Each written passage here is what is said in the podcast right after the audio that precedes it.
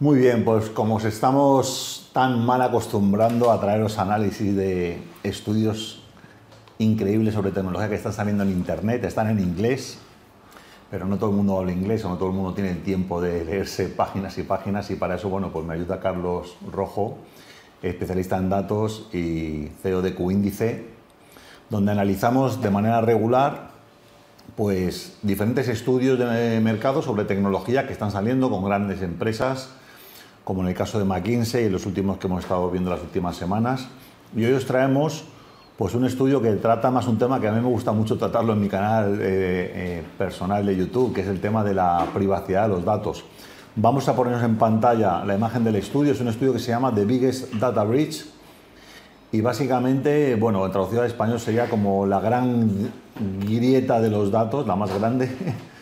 Y es un informe que habla sobre el Real Time Bidding, una tecnología que, bueno, pues opera entre bastidores en sitios web y en aplicaciones que instalamos en nuestros móviles y básicamente pues esta tecnología rastrea todo lo que miramos en internet sin importar qué privado sensible sea, registra dónde vamos, todo el rato está tomando puntos de datos sobre nuestro comportamiento y se envía de una manera continua, sin parar, 24 horas al día, 7 días a la semana, 365 días al año, de manera continua a muchas empresas que después perfilan eh, pues nuestro, nuestro tipo de, consumo que hacemos y, otros datos que nos va a contar Carlos hoy. ¿no? Y este informe que tenemos aquí pues presenta la escala de, de, de esa violación de datos por primera vez. ¿no? Hecho por el Irish Council of Civil Liberties, también de Irlanda, como nuestro compañero Adam que nos ha visitado antes. Carlos, cuéntanos, ¿qué te has encontrado en el estudio? Pues bueno, efectivamente el, informe este del, Consejo Irlandés las Libertades Civiles aborda la cuestión de la privacidad de los datos cuando navegamos por Internet. Cuando navegamos por Internet, pues, eh, estamos localizados, digamos, ¿no? Y, se puede saber dónde estamos, o sea, localizados en sentido estricto, y qué hacemos. Esto lo sabemos todos, eh, incluso a menudo pues damos permiso a aplicaciones, etcétera, para, para, que registren esos datos o registren la huella digital de, de nuestro comportamiento y el asunto que aborda este estudio es qué se hace con eso. Vale, vamos a verlo en pantalla. Entonces, eh, este estudio pues, ha medido algunas cosas como que dan algunos resultados llamativos, ciertamente. Por ejemplo, que se hace seguimiento del el visionado online que hacemos de, de contenido digital en Internet eh, y que eh, se registra esos, movimientos que hacemos en Internet, nuestra localización, y se comparte 294.000 millones de veces, o sea, 294 billones americanos, que son 294.000 millones de veces en Estados Unidos y 197.000 millones de veces en Europa cada día. Cada día. O sea, más, datos que personas. una cifra importante, ¿no? Como vemos en Europa es, eh, es, menos, pero no tanto menos. O sea, no es, eh, son bueno, como 100.000 millones menos. Eh, y después veremos alguna hipótesis de por qué. ¿no? por término medio, cada persona ve expuesto, o sea, su comportamiento queda expuesto ante otros, generalmente otras empresas que lo usan para sus, para sus negocios, una media de 747 veces cada día eh, en Estados Unidos y 376 veces, más o menos la mitad, en Europa. Esto cada día por persona. ¿no? Y después, eh, bueno, pues esta información, eh, como decía, se transfiere, se, distribuye a empresas que pagan por ella y eh, son empresas en todo el mundo. El, Consejo Irlandés subraya que incluso Rusia y China, ¿no? Es decir, que el, negocio es el negocio y aunque estemos medio en guerra con Rusia, pues todo esto está circulando por todo el mundo. Y el, volumen de negocio que esta industria RTV genera, que RTV significa más o menos eh, ofertas en tiempo real, o sea, es como una subasta. Está orientado a, producir ofertas en tiempo real para en, el ámbito del marketing digital y la publicidad online. ¿no? El mejor postor es el que se lleva, el que saca, el que muestra el anuncio, ¿no? El que más paga en una Exactamente. Entonces, real time bidding, ¿no? Apuesta en tiempo real. Exactamente. Entonces, el volumen de negocio actual es de 110, más de 117 billones americanos, o sea, más de 117 mil millones, que por ponerlo a una escala más doméstica, pues viene a ser algo menos del 10% del PIB español. Pero seguramente esto está creciendo y seguirá creciendo. ¿no? Entonces, estos son los datos así macro.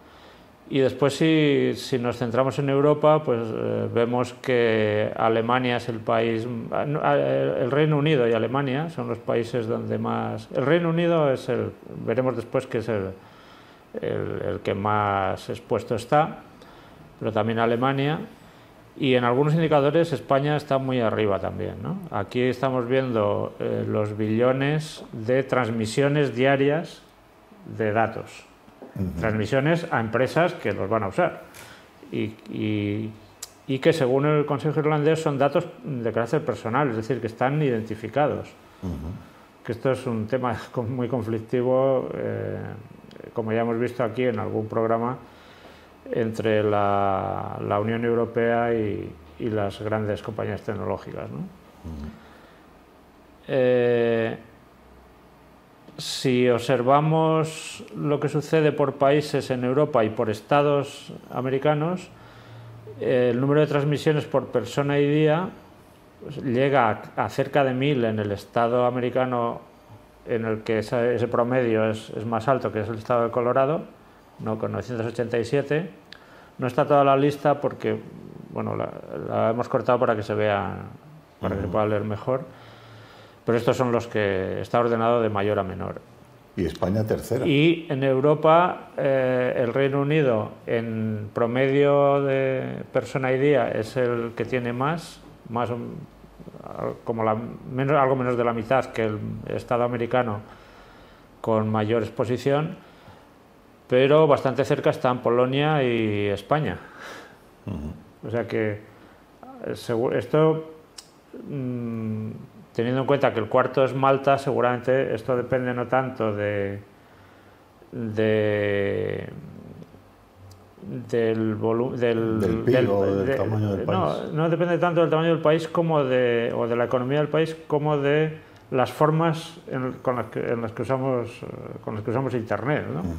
Y, las formas también de atender a nuestra propia protección de, los datos. ¿no? Quizás en España somos mm, un poco más permisivos que, en otros países. Eh, si atendemos al número de, transmisiones a empresas, eh, el, número diario, pues tenemos eh, Francia es el país con mayor tamaño bruto de transmisiones, por encima de los 6 billones americanos, o sea, de los 6.000 millones de transmisiones diarias. Eh, después están países como el Reino Unido, Islandia y, Finlandia, y ya en el siguiente nivel encontramos a España y a la mayoría del resto de países. Y aquí tenemos una información interesante que tiene que ver con las empresas que operan aquí, que no solo es Google. Claro. O sea, Google es con mucho la empresa más importante en Europa. Las barras azules son las que corresponden a Europa y las eh, rojas, rojo claro, a Estados Unidos.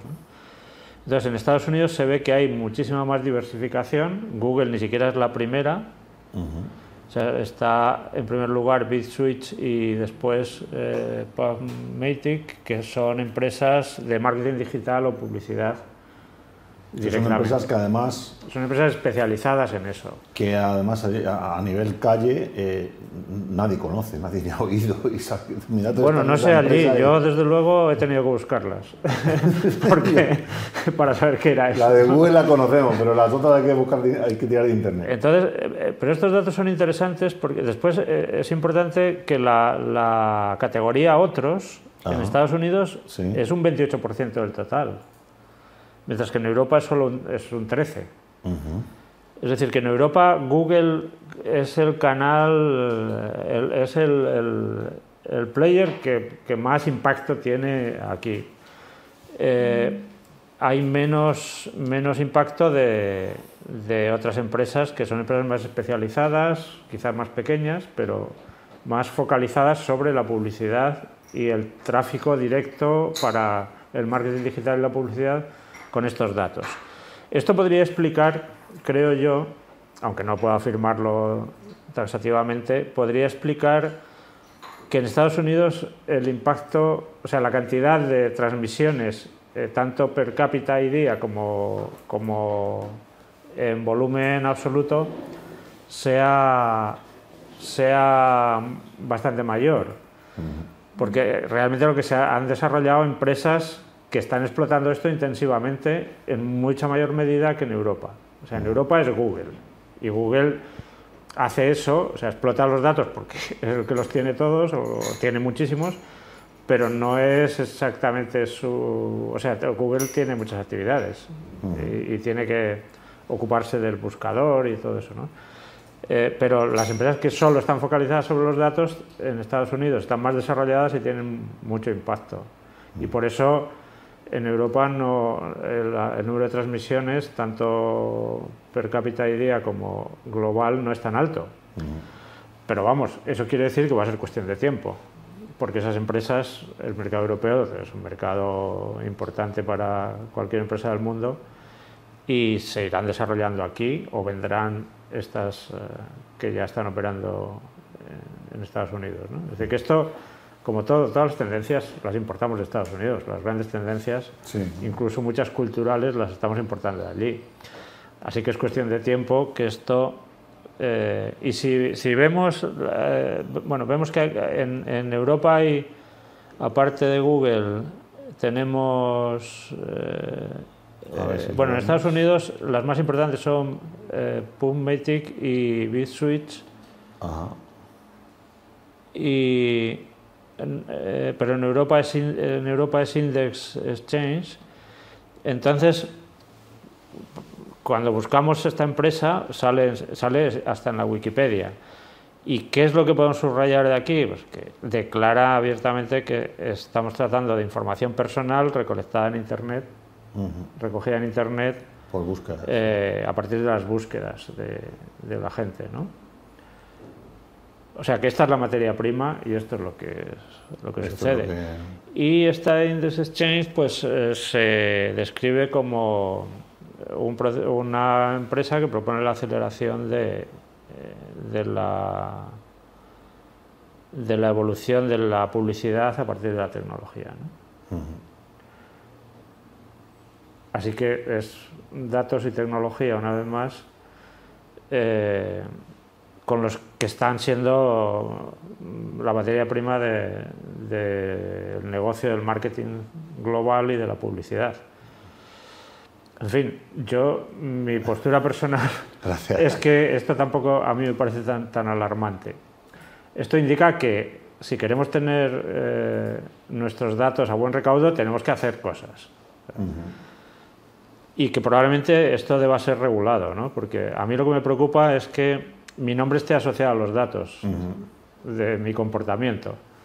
Eh, porque claro, eso, y, yo soy una persona bastante normal, pero habrá gente que no es tan normal a la que le preocupe muchísimo más. Porque esos son los que van a sobresalir en los análisis. es el que le va a subir el precio seguro y cosas así. Eh, o lo que sea, o vete a saber. Entonces, sí que es un tema de mucho calado pero creo que también hay que entender que este es el mundo económico en el que vivimos y este es el, ecosistema, esta es una característica del ecosistema. O sea, esto No, no, no, podría funcionar si, si no se comerciase con los datos. El asunto es que quizá habría que desvincularlos de la, de la identificación de la persona. Y aparte que, bueno, haciendo sistemas tecnológicos tan, tan complejos, donde luego esos datos se revenden a terceros, a cuartos, a quintos. que la responsabilidad se diluye, vete a saber. Es un tema complicado. Yo, de Imagino que también tendrá un, un, un, componente de uso del tráfico, ¿no? Cuando la gente está intentando de pronto ahorrar dinero en el, en el tráfico de, eh, en los paquetes de datos de la telefonía móvil, ¿no? Pero si, si resulta que tú lo único que haces es a lo mejor llamar a alguien y ver un WhatsApp y por esa operación resulta que se han generado no sé cuántos billones de puntos de toma de datos, supongo que eso estará también generando un tráfico que estamos pagando los consumidores. ¿no? Sí, claro.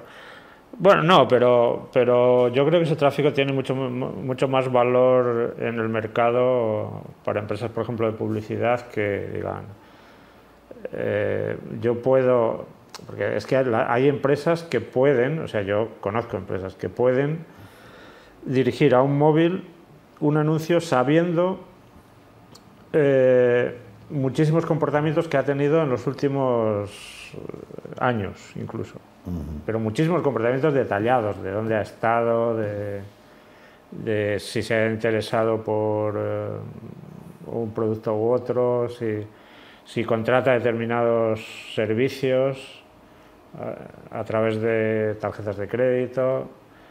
Entonces, toda esa información, yo creo que lo más inocente que se puede hacer con esa información es vender. Lo que pasa es que se pueden hacer otras cosas. Bueno, de hecho, fíjate, a nivel político, por ejemplo, hoy, esta mañana, yo recibí una, una llamada de un número de teléfono español y salía un contestador automático en inglés que decía pulse cero si es republicano, pulse uno si es demócrata. Así como te lo cuento, en idioma inglés y era un número eh, español, un 600. Un 600. Sí, bueno, eh, ahí está tu, puedes no pulsar. Lo que pasa es que, sí, no, pues colgué la llamada, ¿no? Pero que muchas veces los datos los sacan, no sabemos ya ni de dónde. Sí. No, esto potencialmente... Pero yo también pienso, claro, lo que pasa es que a nivel global pues pueden suceder cosas que incluso ni siquiera estamos imaginando bien porque, no, no, porque todavía no han empezado a suceder. Pero, pero yo siempre pienso también en que cuando España era un país rural, que es cuando, cuando yo nací era así más o menos, era bastante rural, eh, en los pueblos la privacidad eh, existía en escasísima medida.